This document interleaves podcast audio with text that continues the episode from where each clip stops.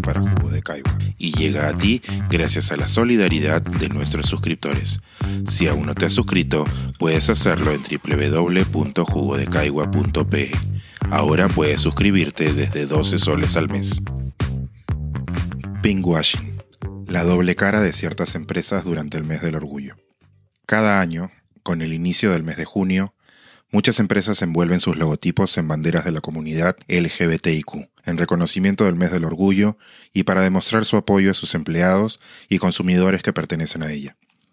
Pareciera, sin embargo, que muchas de estas compañías están jugando a doble cara y actúan en contra de la misma comunidad.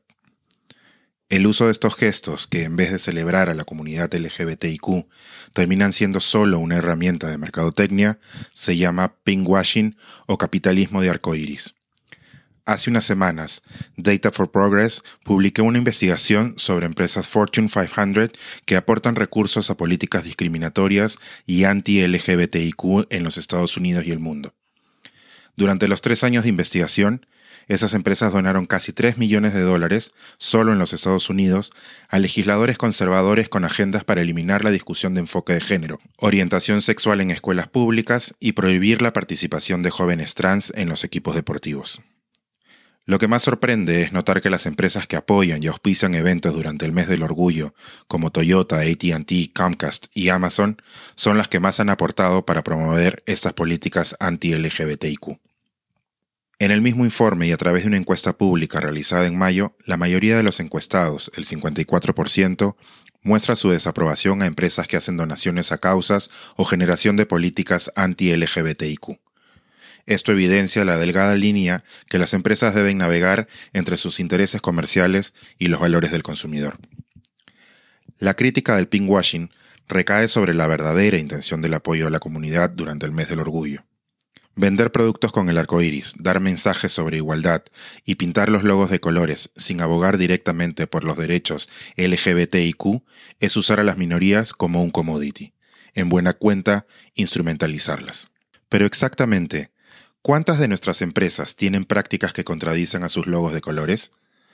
La ONG Presente informa que el 80% de las empresas en el Perú no cuentan con políticas laborales en favor de la diversidad y, de acuerdo con el resultado del ranking PAR de 2018, solo el 7% de las empresas participantes contemplaban beneficios para parejas homosexuales.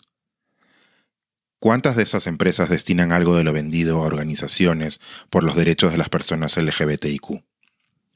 Si bien es cierto que mensajes como orgullo o igualdad, impresos en una sudadera y exhibidos en las vitrinas de tiendas por departamento, ayudan a generar representación, visibilidad e interés por los derechos de las personas LGBTIQ, significan muy poco si no se aplican políticas que generan cambios profundos.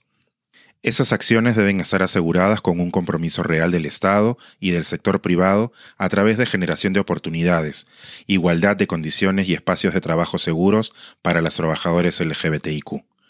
Aún si no existen políticas estatales claras a favor de los derechos LGBTIQ, las empresas no se encuentran excluidas de respetar los derechos de sus trabajadores.